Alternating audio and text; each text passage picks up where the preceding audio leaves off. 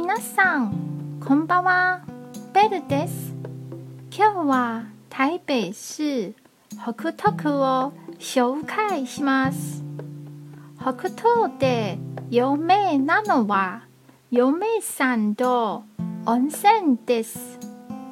嫁さんは桜の季節になるとたくさんの人でにぎわいます。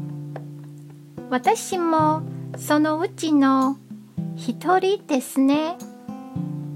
ハイキンって山の景色を楽しんでからふもとの温泉に浸かると最高ですよ。